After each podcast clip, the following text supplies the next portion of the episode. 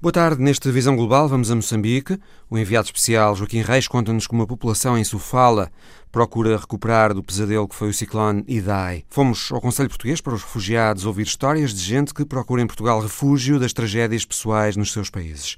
Maia Vasites Nicolites vai contar-nos porque é que milhares de pessoas têm saído às ruas a exigir liberdade de imprensa na Sérvia.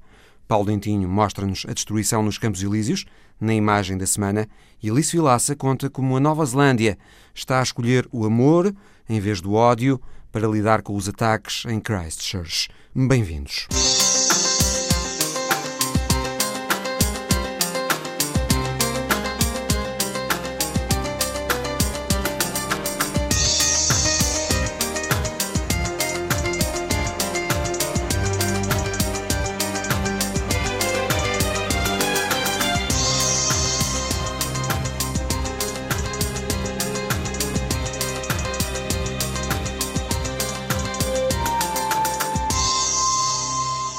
Centenas e centenas de pessoas morreram em regiões do sudeste da África por causa do ciclone. E há milhares ainda em risco, ou porque ficaram feridas, ou porque continuam sem acesso aos bens essenciais. Uma calamidade que atingiu sobretudo Moçambique e, sobretudo, a região da Beira, na província de Sofala. O enviado especial da Antena 1 à Beira, Joaquim Reis, traz-nos já a seguir um retrato deste martírio em Moçambique. Joaquim Reis, o que é que nos podes contar da, da devastação que tens, que tens visto por aí? É sobretudo uma sociedade atingida por algo inesperado, obviamente, mas que depois não há capacidade para os serviços rapidamente atuarem. Só para ter uma ideia, nesta região choveu uh, num só dia aquilo que costuma chover num ano. Ora, não havia capacidade de reação. E o resultado com ventania e chuva, temos zonas alagadas, temos árvores derrubadas, temos postos de eletricidade caídos, temos gente sem água, sem energia e com problemas de alimentação. Não é que não haja comida, ela vai aparecendo mesmo nos mercados informais dentro da própria cidade da Beira. Comida há, pode não ser muita, mas há, mas o problema é que há para quem a puder pagar. O problema da habitação é resolvido com a solidariedade entre vizinhos e entre famílias. Agora, o grande problema mesmo é a água. Não uh, há distribuição da água, foi afetada, corte de energia, não há tratamento, não há distribuição. Há alguns pontos onde a população pode abastecer-se de água, mas é água não potável. Não é recomendável que as pessoas bebam essa água. E, e esta é a trágica ironia do destino está esta zona, em grande parte, afetada por cheias, continuando debaixo d'água, e o bem essencial que falta, obviamente, é a própria água. A distribuição pouca de água que está a ser feita é, sobretudo, para uh, hospitais ou centros de emergência médica. Isto são os locais mais óbvios. A população, depois dessa, tenta, de alguma forma, arranjar soluções. Uma solução óbvia será, para aqueles que podem pagar, a compra de garrafas de água. Mas as garrafas de água que nós estamos habituados a ver e a consumir são também para quem pode pagar. Porque para a maior parte da população da cidade da Beira está fora do seu alcance económico. Fora é cara a água, Joaquim? A realidade agrada-se. A água é cara, a água é cara. Se pensarmos que uma média salarial desta zona são 5 mil meticais e eh, que podem pedir à vontade entre os 100 eh, ou os 200 meticais por uma garrafa de água, quartos de litros de água, de água mineral, 100 meticais, pelo menos, se não for mais caro. Mas a água, não, a água mineral não faz parte da ajuda que chega às populações? Uh que foram vítimas uh, disto que se passou? está agora a organizar-se, uh, Mário Rui. É, é, bom que tenhamos a noção disto. O Presidente da República Moçambicana, Filipe Nyusi, embarcou num helicóptero das Forças Armadas Sul-Africanas e uh, foi levado até à região de Buzi, onde aí a situação se agrava. Uh, Buzi, que foi atingida fortemente pelas cheias provocadas pela incapacidade do rio Buzi uh, também de escoar água e, e, e, e, com a água que veio até do Zimbábue, portanto não tiveram possibilidade, o nível das águas estava a descer, Uh, o helicóptero já pôde aterrar, eu pude falar com as pessoas e constatar que as pessoas estão com carência a nível de alimentos, que é preciso entregar, com carência a nível de tratamentos médicos, mas o grande problema, o grande problema é mesmo a água. Mas depois há outros problemas tão simples quanto estes. Tudo aqui tem que ser pago em dinheiro vivo. Ora, o que acontece é que as pessoas já estão basicamente sem dinheiro. As máquinas tipo multibanco, ou ATM, o estilo americano, a maior parte delas não funciona. As pessoas eh, foram transferidas, foram transferidas dos vencimentos, eh, têm as suas contas, as suas poupanças. O problema é aceder a esse dinheiro para poder fazer face à vida na própria rua, no dia a dia.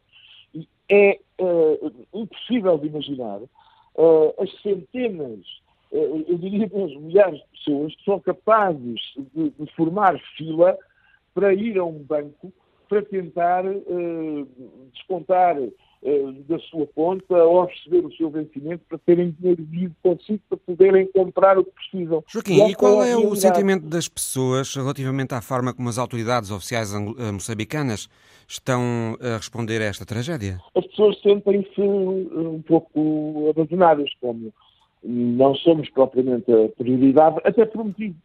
Porque, como aqui eh, não há comunicações, como a própria comunicação social não faziam, não, não havia grande enfoque nos, nos jornais, nos telejornais, sobre a situação uh, uh, em Sofala e sobretudo na região da Beira.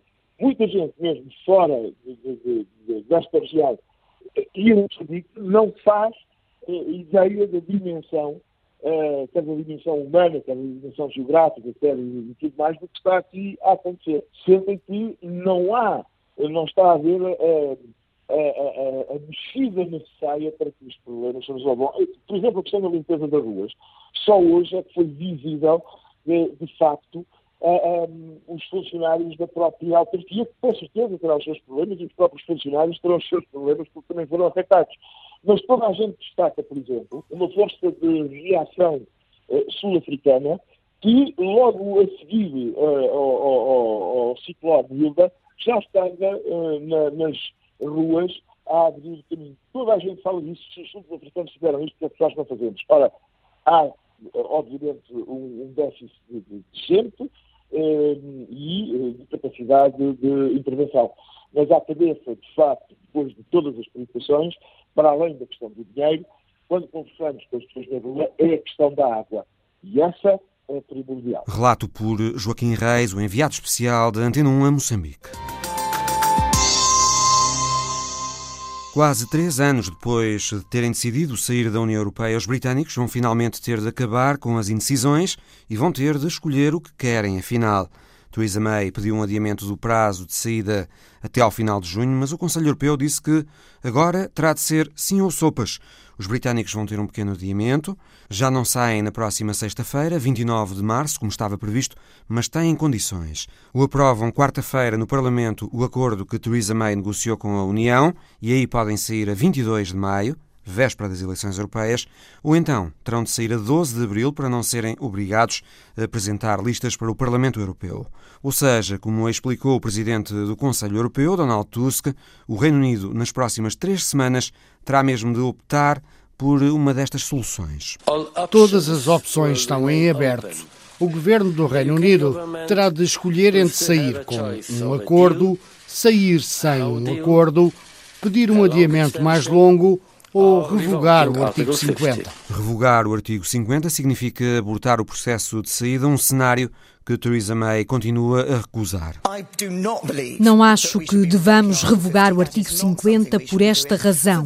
Demos às pessoas a oportunidade de decidirem sobre ficar ou sair da União Europeia. Elas votaram em 2016, votaram pela saída e o governo da altura disse que respeitaria essa decisão.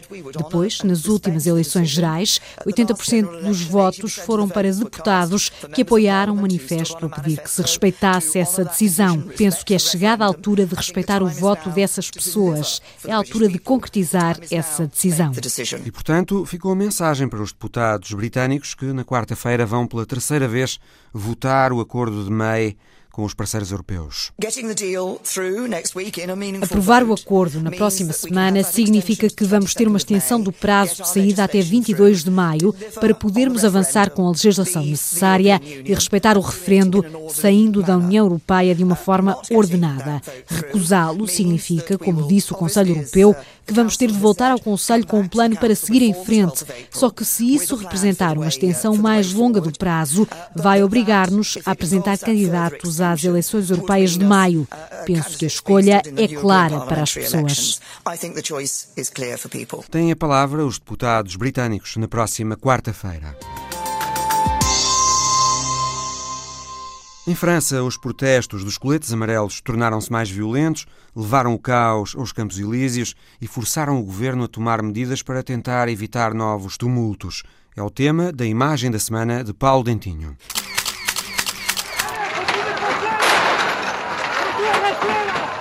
É a mais bela avenida do mundo, dizem eles.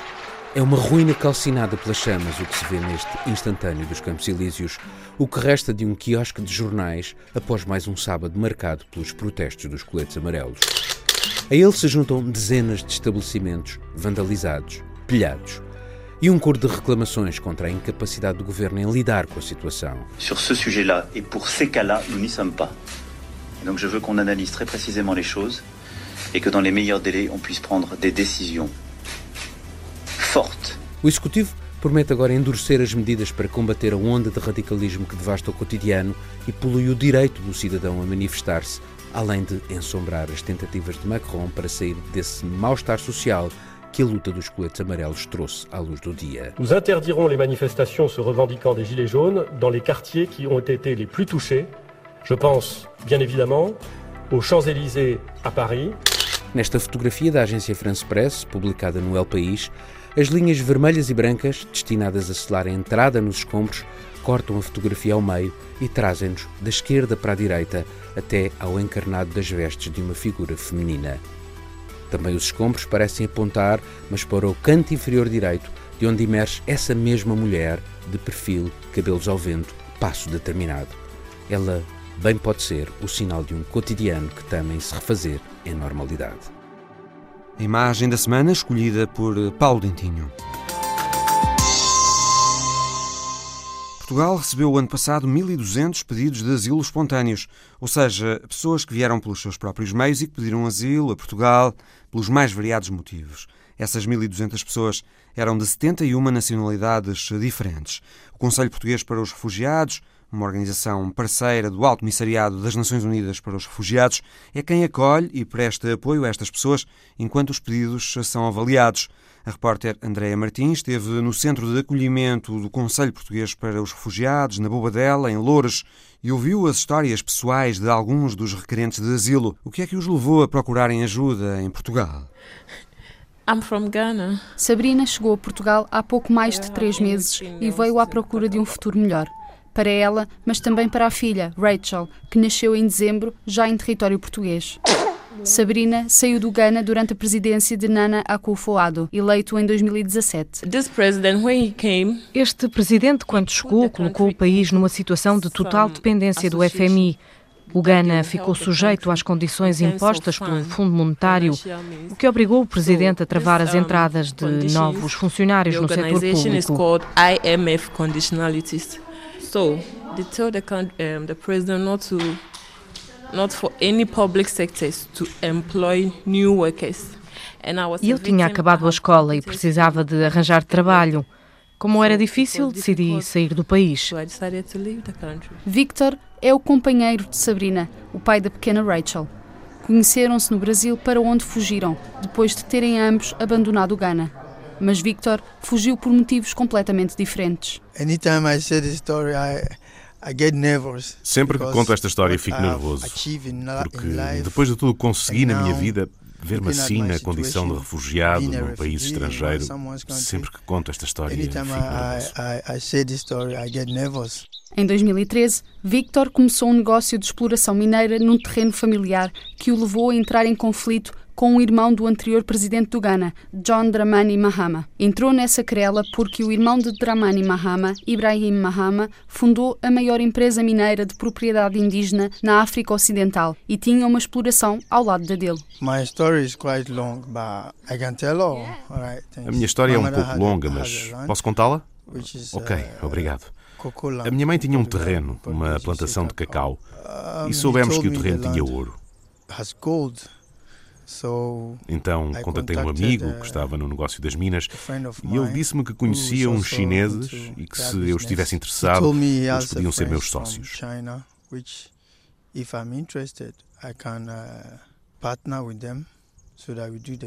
Isso interessava-me, porque não tinha dinheiro que chegasse para começar o negócio. Por isso falei com os chineses e eles foram ao Ghana. Começámos a tratar de tudo para arrancar com o negócio, tratei da documentação necessária e ao fim de dois ou três meses começámos a trabalhar. I was also doing documentation concerning the the the mining, the land, everything. About two, three months, we started working. Uh, Só que o meu terreno estava perto de outra mina, uma mina grande, que tinha uma participação do irmão do presidente anterior.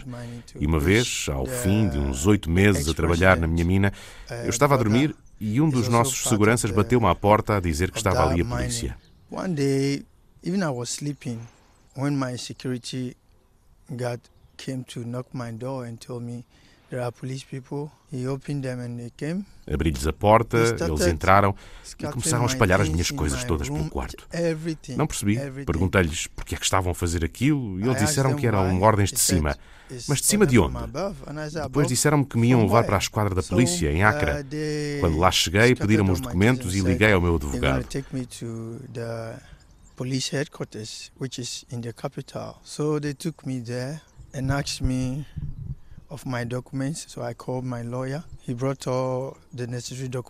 ele trouxe os documentos todos que tivemos de tratar antes de começar a trabalhar na mina, mas fui impedido de continuar a trabalhar.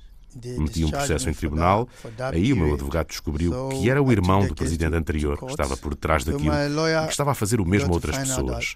Quando ele percebia que alguém estava a fazer o mesmo negócio perto das minas dele, usava o facto de ser irmão do presidente para afastar essas pessoas. If he sees that your, your, your land is close to where he's, he's doing his business or he's doing his mining because of his brother, the president, he used the opportunity to to get you out from from the from the land. Então o processo arrastou-se em tribunal e o juiz disse-me que não devia aproximar-me da minha propriedade porque a questão estava a ser apreciada. Um dia pedi ao meu irmão para ir ver o que estava a passar nos nossos terrenos. Ele foi e encontrou lá alguns polícias a guardarem a propriedade. Contou-me e eu perguntei ao meu advogado: Mas por que é que eles estão a fazer isto? Ele disse-me para ter calma, porque na sessão seguinte, em tribunal, íamos levantar a questão. E eu concordei. My lawyer, why, why should it be so? My lawyer told me to calm down. The next sitting in court, he raised this issue that why police people are in my land. So I was listening to my lawyer because it's in court. I have to listen to what my lawyer tells me. So mais tarde pedi ao meu irmão para ir lá outra vez. Ele foi e, infelizmente, irritou-se por ver que a polícia continuava lá. Irritou-se e, e eles dispararam contra ele. Mataram-no. Mataram-no.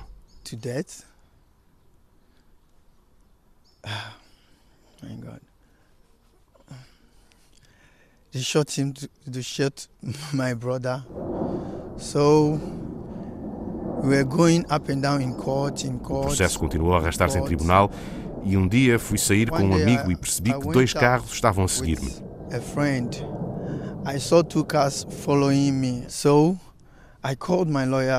Telefonei ao advogado e ele disse-me para ir para a casa dele imediatamente. Perguntei-lhe, mas porquê tudo aquilo? E ele disse-me, este tipo é muito perigoso. Ele chama-se Ibrahim Mahama. This guy is so dangerous. His name is Mahama. Ibrahim Mahama, that's the, the name of the é o irmão do anterior presidente. Se te metes com ele, se ele sabe que o estás a chatear em tribunal, ele tira-te tudo, não tens hipóteses. That's what he does. You just get you from along the way. He can take over your whatever property you having. Nós temos diamantes no Ghana e 60% desses diamantes estão nas mãos desse homem. O governo anterior era um governo de pilhar e partilhar. E se não pertencesses ao partido deles, se não fosses amigo deles, estavas fora.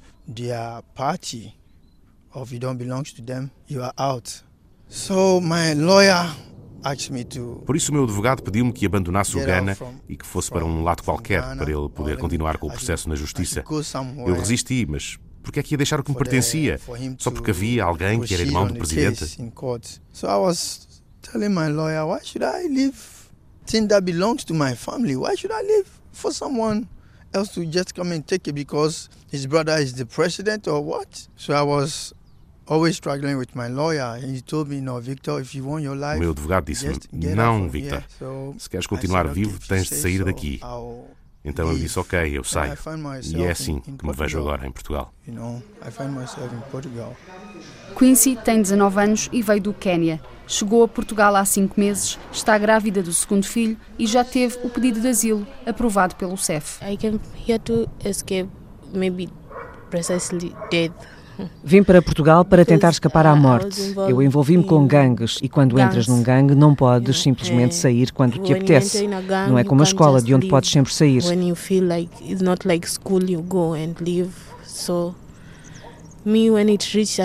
Só que chegou uma altura em que achei que aquela vida não era para mim e eles não pararam de me ameaçar. Mesmo agora que estou em Portugal, continuam a ameaçar-me e a minha família que continua no Quênia.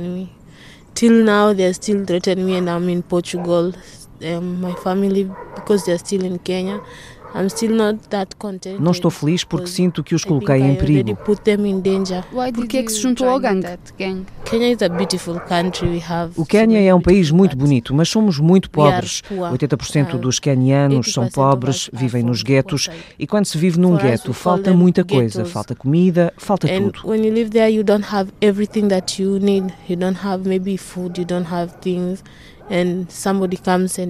Então, se alguém aparece e te diz só tens de carregar uma mala e deixá-la não sei onde e depois passar por lá outra vez para levantá-la, só não podes abrir a mala, tu fazes isso porque eles vão dar-te dinheiro para te sustentares a ti e à tua família. Dinheiro para poderes ir à escola. O problema é que, à medida que o vais fazendo, vais-te envolvendo naquilo. E quanto mais te envolves, mais perigoso se torna. Nos últimos dois uh, anos, muitos miúdos foram mortos pela polícia. Mas o que a polícia não entende é que não temos escolha. Quando aparece alguém que te dá dinheiro e só tens de fazer um trabalho simples, deixas-te arrastar com muita facilidade. You get dragged into it so much, so deep. Nestes gangues, as mulheres são usadas como correios para transportar armas e drogas. They will put weapons in a bag. Metem-nos armas numa mala child, e se tiveres um filho, eles dizem-te para levares o filho so e a mala, porque os polícias não te revistam se levares uma criança. Uh, check you because they see you have a baby. Por isso, as mulheres são sobretudo correios. Transportam armas que vão ser usadas, por exemplo, em assaltos a bancos, deixam as malas, eles levam-nas e depois de assaltarem o banco, voltam a deixar as malas no mesmo sítio para serem transportadas de volta.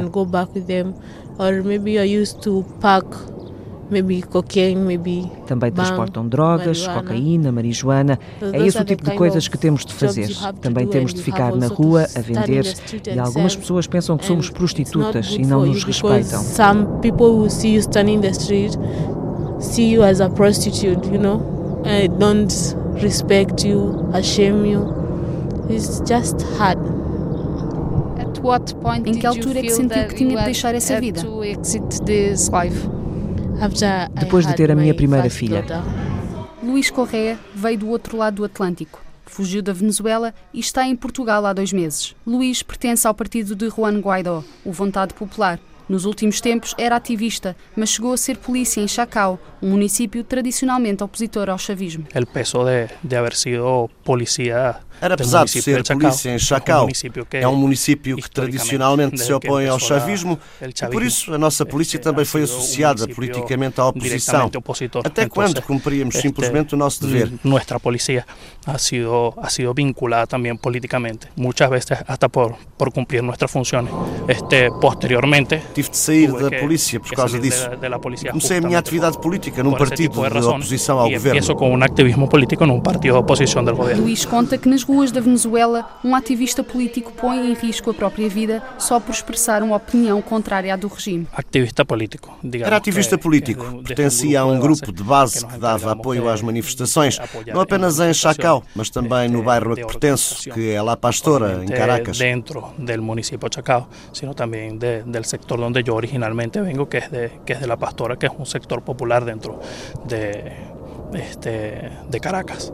Llevar um mensagem contrário. Eh, Hoje ter uma opinião contrária é um delito político na Venezuela e fazê-lo num bairro dominado por grupos que são financiados pelo governo é quase um crime. Onde está dominado por coletivos que são financiados por el governo venezolano, isso se convierte em um, em um delito. Lo de los colectivos em, em Venezuela não é mentira. Não minto. Hoje há bairros eh, dominados por grupos armados à margem da lei, forças paramilitares que habitam os bairros da Venezuela e se participas numa manifestação pública contra o governo, podes sofrer as consequências. Podes pagar com a vida, ou ser ameaçado, ou causam-te prejuízos materiais. Pode sofrer dano, desde a vida até danos materiais, ameaças. Luís Correa acusa as forças especiais da polícia venezuelana de lhe terem morto um primo durante um protesto. El 6 de março, no dia 6 de março, o meu primo Fernando Alexis Lira Granado perdeu a vida às mãos das Forças Especiais da Polícia Nacional Bolivariana, que é um braço armado do Governo Nacional. Há muitas queixas dessa polícia especial que se encarregou de assassinar pessoas inocentes. O meu primo também esteve ligado a setores da oposição. Era muito amigo do deputado da Assembleia Nacional Legítima, Miguel Pizarro de, del diputado de la Asamblea Nacional legítima, este Miguel Pizarro. Entonces, forma, par, forma parte de uma investigação. Está a ser investigado. Apesar de não ter acontecido numa manifestação pública, há dados concretos. Sim, era um familiar próximo. Era meu primo e foi vilmente assassinado. Meu primo Fernando Lira, que perdi tristemente.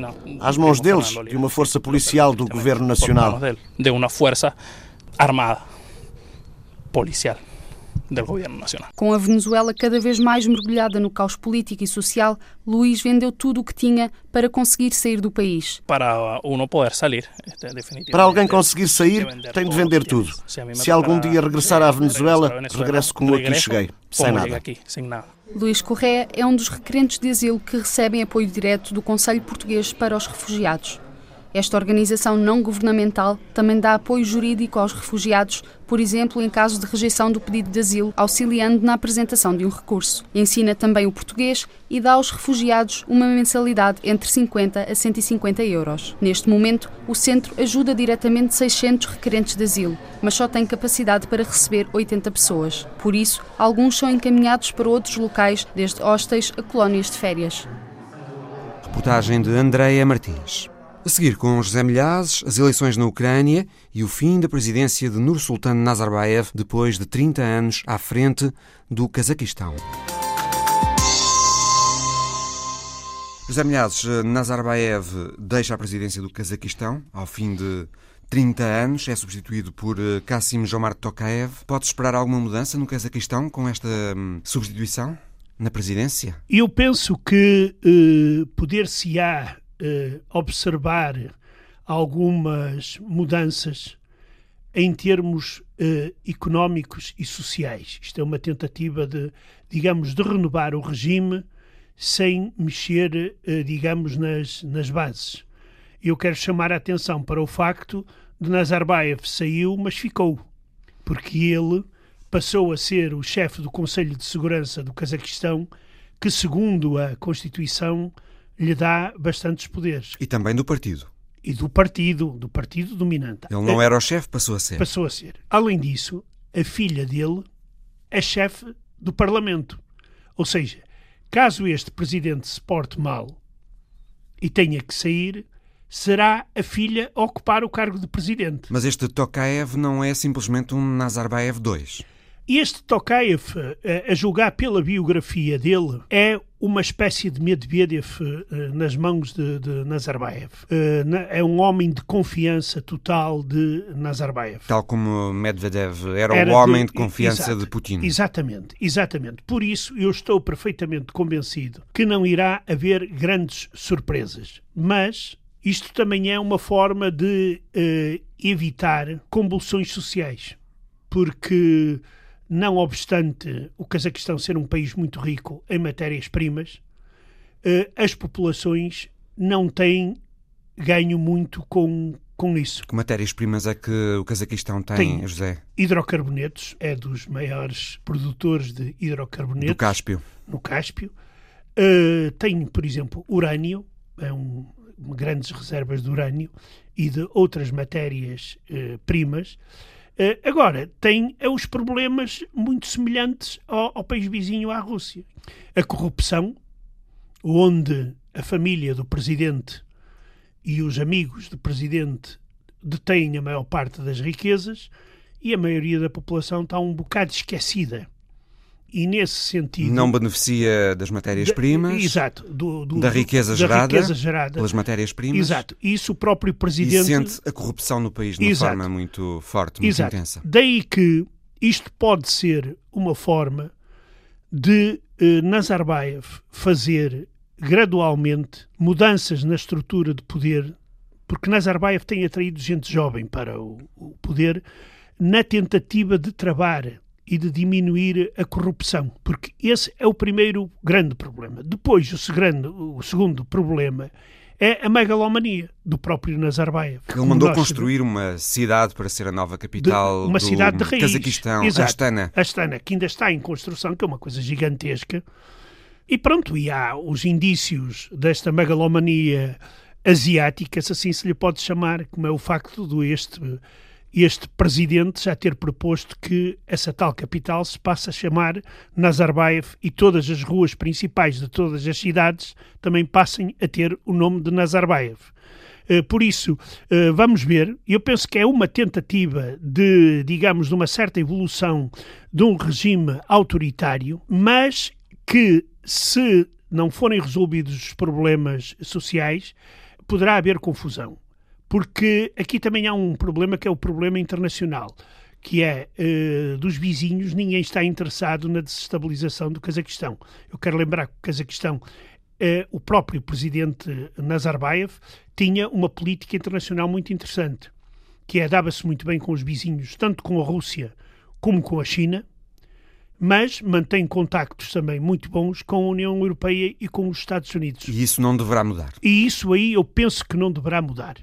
Nazarbayev é um claro defensor de uma aproximação económica à Rússia e foi ele o homem que teve a ideia do, do mercado euroasiático com a Rússia e a Bielorrússia, mas Nazarbayev sublinha sempre que uh, a sua política é manter o Cazaquistão independente. E, nesse sentido, há sempre uma certa apreensão em relação à Rússia, que poderá ter a tentação de, mais uma vez, alargar a sua influência mais forte a, a, a antigos, antigos espaços da União Soviética. Muito bem, José. Eh, nas eleições ucranianas do próximo domingo, 31, o que é que pode acontecer? Tudo pode acontecer, é uma grande incógnita, porque as sondagens dão três possíveis candidatos que possam passar à segunda volta, que em princípio deverá realizar-se. Um deles é o presidente Petro Poroshenko, que nos últimos dias tem feito toda uma série de atividades e tomado uma série de medidas eh, de forma a combater a popularidade dos adversários. Temos o Sr. Zelensky, que eu, se me permitem fazer analogia, é o Herman José da Ucrânia. E lidera as sondagens? E lidera as sondagens. E eu não lhe chamaria palhaço, porque ele é também um, um homem ligado, tem negócios também no mundo do, do, do espetáculo e sabe gerir muito bem. Além disso, e este é o fator, digamos, negativo, ele é um homem de um dos grandes oligarcas uh, ucranianos, que é Igor Kalamoysk. Isto joga a desfavor dele. Uh, no entanto, uh, Zelensky tem aqui uma coisa interessante que é Ele teve uma subida impressionante e... nas sondagens nos últimos tempos. Exato, porque há pessoas que pensam que ele poderá arejar a política ucraniana que está num estado de, de degradação e podridão. E, nesse sentido, se a juventude for votar, ele pode ir à segunda volta. Depois, na segunda volta, que também poderá ter, digamos, Yulia Timoshenko também participa nesta corrida à segunda volta. Onde Timoshenko que neste momento está ombro a ombro nas sondagens Exato. com Parachenko. Exatamente. E depois dessa segunda volta é que se vão, se vão ver que tipo de alianças é que irão ocorrer entre, eh, digamos, os dois que passarem à segunda volta e aquele que ficar em terceiro lugar e outros partidos ou outros candidatos, porque eles são muitos, são numerosíssimos. Eh, quase 40. Eh, quase 40, exato, exato. Aquilo vai ser um. O boletim de voto vai ter um metro e meio de, de, de, de comprimento. Por isso, uh, e, e, ainda vamos ter que assistir muito um, a muitos jogos políticos e alguns deles de bastidores para saber quem vai ser o, o futuro o presidente da Ucrânia. Embora os analistas digam que Petro Poroshenko deverá ser uh, uh, reeleito com grande dificuldade, mas irá ser reeleito. Este Zelensky pertence a um partido que é o SP, o Servos do Povo, que é um partido populista, não é, Zé? Aquilo, eles são todos mais ou menos populistas, desde o, o partido de Petro Poroshenko até da Yulia Timoshenko, porque nós vamos, por exemplo, nós temos a, a, Yulia, a Yulia Timoshenko, promete devolver o dinheiro que foi levado a mais pelas contas de gás e de água desde, 1900, desde 2016 aos ucranianos. Populismo. O que é, é uma medida populista ou não? O próprio Petro Poroshenko também tem feito uma série de, de, de, de promessas que eh, eh, nós sabemos que são também eh, eh, coisas que ele não atingiu e que poderá nunca atingir. Agora, eh, eh, nesse sentido, ali joga-se muito nesse, nesse campo. Na, na, na, na, grande quantidade de promessas, porque também é muito importante neste caso, é ver qual será a afluência às urnas. Pensa-se que ela vai ser grande. E há outro, há outro ponto que é muito importante aqui assinalar. Se na primeira volta existirem indícios, ou depois na segunda volta, de que houve falsificação a favor de algum dos adversários, não tenham dúvidas que vai haver mais uma revolução na Ucrânia. As pessoas Há uma grande cansadas. presença de observadores internacionais nestas eleições Exato, ucranianas. E ainda bem, e ainda bem. Uh, não vai haver observadores russos, a Ucrânia proibiu a presença de observadores russos, mas vão haver mais de mil uh, de muitos países, e isso é muito importante que o ato eleitoral decorra em conformidade com a lei. Porque a população não vai aceitar se assim não for. A, a população está farta, está cansada de, de, de, de, políticos. Mas uma das coisas que eles não vão admitir às pessoas vai ser exatamente uh, uh, essa uh, que alguém vença à custa da falsificação. José Milhazes, com a análise às eleições presidenciais ucranianas que são de hoje a oito dias. Não é só em França que tem havido protestos os sábados. Na Sérvia, milhares de pessoas têm ido para as ruas todos os fins de semana a exigirem a admissão do presidente Alexander Vucic e a pedirem liberdade de imprensa. As manifestações, entretanto, descambaram, tentou-se ocupar a residência oficial do presidente e houve confrontos. Maia Vasic Nikolic, da Associação de Jornalistas Sérvios Independentes, contou-nos como está o ambiente político e a situação dos jornalistas na Sérvia. A situação dos jornalistas na Sérvia é muito uh, frágil. Todos os que querem trabalhar de uma forma profissional, servindo o interesse público, são alvo frequentemente das autoridades públicas, a todos os níveis, do mais alto ao mais uh, baixo. No Parlamento, os médias são acusados de serem fascistas. Há gente do Partido Progressista, o partido do presidente, a dizer que os jornalistas independentes poluem a sociedade e o presidente da Assembleia Assembleia permite este tipo de linguagem. a pollution to the society, while at the same time the Speaker of the Parliament is allowing this kind of labeling. Depois, isto resulta em grandes campanhas online contra os jornalistas e contra os média profissionais, com ainda mais acusações e ameaças, até ameaças de morte. Infelizmente, chega a haver agressões físicas. Em dezembro, tivemos um dos ataques mais graves em muitos anos. Foi incendiada a casa de um jornalista que escreveu sobre os negócios de um presidente da Câmara. O jornalista e a mulher estavam dentro de casa e conseguiram fugir. Levou um mês até a polícia fazer detenções. Um dos detidos foi o presidente da Câmara. E essas detenções só aconteceram depois de o presidente Vucic ter dito publicamente que o caso ia ser resolvido.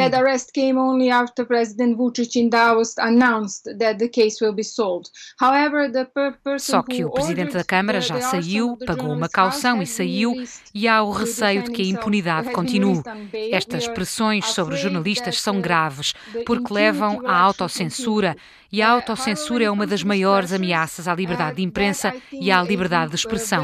E estão a ser exercidas de várias maneiras, através de ameaças aos jornalistas e às suas famílias, ou através de uma espécie de bullying administrativo, como as inspeções fiscais aos média e aos jornalistas. Uh, exhaustive administrative harassment like uh, tax inspections. Maia, on these demonstrations, nestes protestos que temos visto nas ruas contra o presidente, as pessoas exigem liberdade de imprensa. O que é que as pessoas estão a pedir exatamente? Uh, Uma das principais exigências é a liberdade de imprensa, porque só pode haver eleições livres se os média forem livres. Neste momento, todos os média com cobertura nacional estão vedados a qualquer líder da oposição ou a qualquer líder dos protestos. Basicamente, os sérvios não têm acesso a opiniões diferentes ou a qualquer tipo de debate crítico e, por isso, uma das principais exigências dos manifestantes é a liberdade de imprensa e o acesso à informação. So one of the first uh, demands of the protesters is Uh, free media and uh, access to information. E foi por isso que um pequeno grupo de manifestantes ocupou a televisão pública por alguns instantes. Uh, Sim, eles queixam-se que nestes três meses de protestos, o pedido à RTS para que garantisse pelo menos alguns minutos nos espaços noticiosos mais importantes nunca foi ouvido e, portanto, entraram no edifício para exigirem também acesso à antena to.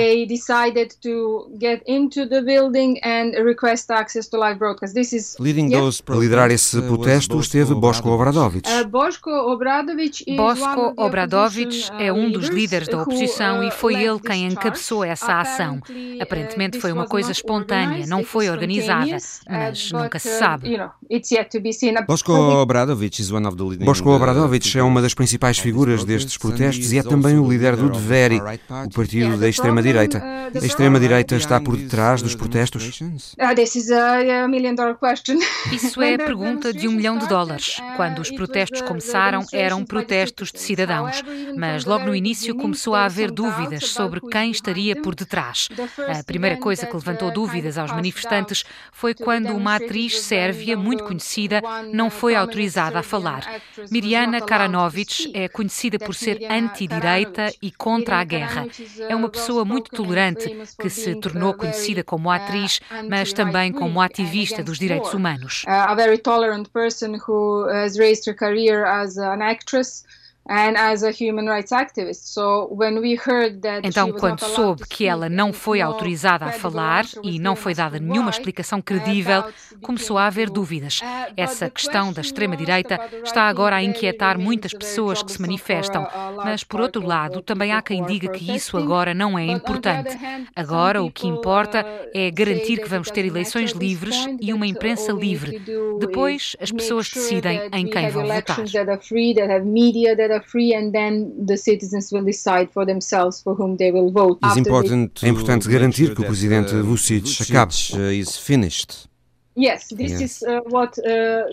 Sim, é o que dizem aqueles que não se importam de ter Bosko Obradovic a liderar. Pessoalmente, estou do lado dos outros, que pensam que é preciso ter muito cuidado com quem se escolhe para liderar os protestos, porque, infelizmente, o Dever e Bosko Obradovic têm um passado de ativismo de direita inaceitável para qualquer país que queira respeitar os direitos humanos e os valores europeus. any country that uh, wants to uphold Uh, human rights and European standards. So, you know. O presidente é criticado pelo autoritarismo e por trazer de volta à política sérvia um discurso nacionalista e de ódio. Ele está realmente a fazer isso? Speech? Uh, is he really doing so? Uh, o presidente Vucic é muito esperto. Já não fala em público como fazia antes, quando dizia que por cada sérvio morto era preciso matar 100 muçulmanos. Ele disse isso quando era deputado nos anos 90. Uh, he was an MP in the parliament in the 90s. But not anymore. He, yeah, he's very well aware of Sim, porque percebeu que tinha de se limpar dessas coisas, dessa reputação. Mas eu acredito que ele não mudou muito. Pessoalmente, acho que ele está a fazer tudo o que pode para continuar no uh, poder e afastar-se desse passado nacionalista uh, é uma das maneiras, porque ele sabe que isso não é aceitável na União Europeia. No entanto, utiliza regularmente os média que estão próximos do governo e que são financiados pelo Estado para incitar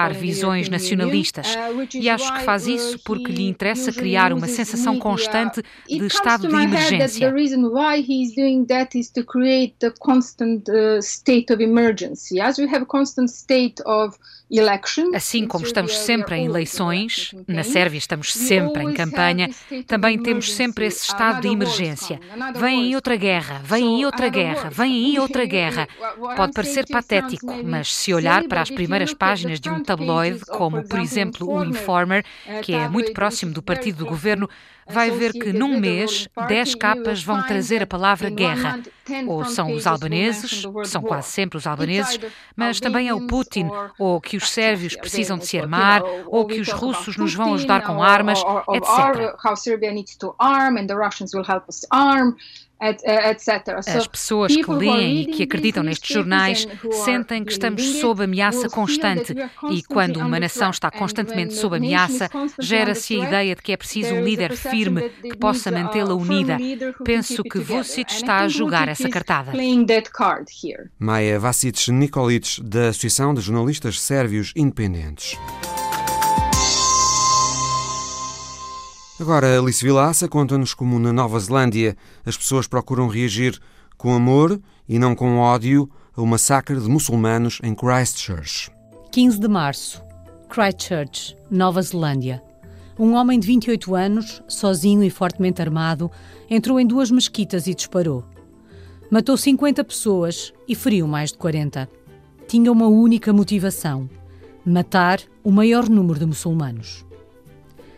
Na sequência da tragédia, apesar do choque, os neozelandeses uniram-se, fizeram vigílias e demonstraram solidariedade com a comunidade islâmica no país. Os exemplos de apoio multiplicam-se e as declarações dos que defendem a união e a solidariedade chegam dos mais variados quadrantes da sociedade: políticos, líderes religiosos e cidadãos comuns. It doesn't define who we are. But there's, there's no difference between black or white, Christian or Muslim or Jew. We, the New Zealand police, We'll do everything we can to support our wider community and, in particular, our Muslim communities. Inshallah. O conhecido ritual do povo Mahori, o Haka, tem sido dançado um pouco por todo o país. Por estudantes, surfistas, motares, em homenagem às vítimas.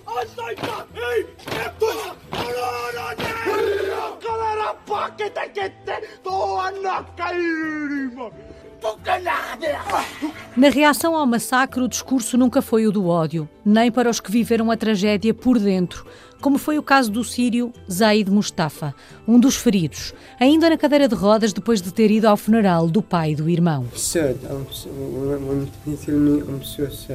E da mãe de Zaid. Salma perdeu um filho e o marido nos atentados às mesquitas, está em choque, mas diz-se mais forte porque os muçulmanos são um povo de paz e amor. What happened make us stronger? Muslims are people of peace and love. Esta sexta-feira, uma semana depois da tragédia, o país parou para ouvir a chamada à oração islâmica e cumprir dois minutos de silêncio em homenagem às vítimas. Um momento nunca visto. A chamada à oração islâmica foi transmitida na rádio e televisão públicas, enquanto milhares de pessoas, incluindo a primeira-ministra Jacinda Ardern, se reuniram em frente à mesquita Al-Nur, onde morreram 42 das 50 vítimas. A primeira a usar da palavra foi a primeira-ministra, vestida de negro e com um lenço a cobrir a cabeça, para dizer que a Nova Zelândia chora com os muçulmanos, porque são um só. New Zealand mourns with you. We are one. A mesma primeira-ministra que poucos dias depois da tragédia anunciou a proibição de venda de armas de assalto e semiautomáticas como as que foram usadas no ataque às mesquitas. Today I'm announcing that New Zealand will ban all military-style semi-automatic weapons. A chamada à oração, feita às 13h30, a mesma hora do ataque, foi seguida por dois minutos de silêncio. Depois, houve o discurso do imã da Mesquita de Al-Nur, com palavras de agradecimento. O imã agradeceu aos neozelandeses todo o apoio. Afirmou que a Nova Zelândia é inquebrável. We have shown that New Zealand is unbreakable. E que apesar do coração partido, não estão destruídos. We are broken hearted. But We are not broken. Agradeceu à Primeira-Ministra por honrar a comunidade muçulmana com um gesto tão simples como um lenço na cabeça. Agradeceu à polícia, em grande número no recinto, Conta quem lá esteve que as pistolas estavam acompanhadas de flores e algumas das mulheres polícia honraram a comunidade muçulmana com um lenço na cabeça. O discurso do imã foi aplaudido pela multidão junto à mesquita, que as autoridades locais estimaram em 20 mil pessoas gente que quis mostrar solidariedade com a comunidade muçulmana. Quase todas as mulheres presentes tinham a cabeça coberta por um lenço. O mundo esteve de olhos postos na Nova Zelândia e na primeira-ministra Jacinta Ardern. A comunidade muçulmana agradece e afirma que ela conduziu toda esta crise de forma exemplar. São já muitas as vozes que pedem que o nome de Ardern seja indicado para Nobel da Paz. It's about all of us. It's in the national interest and it's about safety. Foi a história da semana de Alice Vilaça no final de mais um Visão Global. Boa tarde e bom domingo.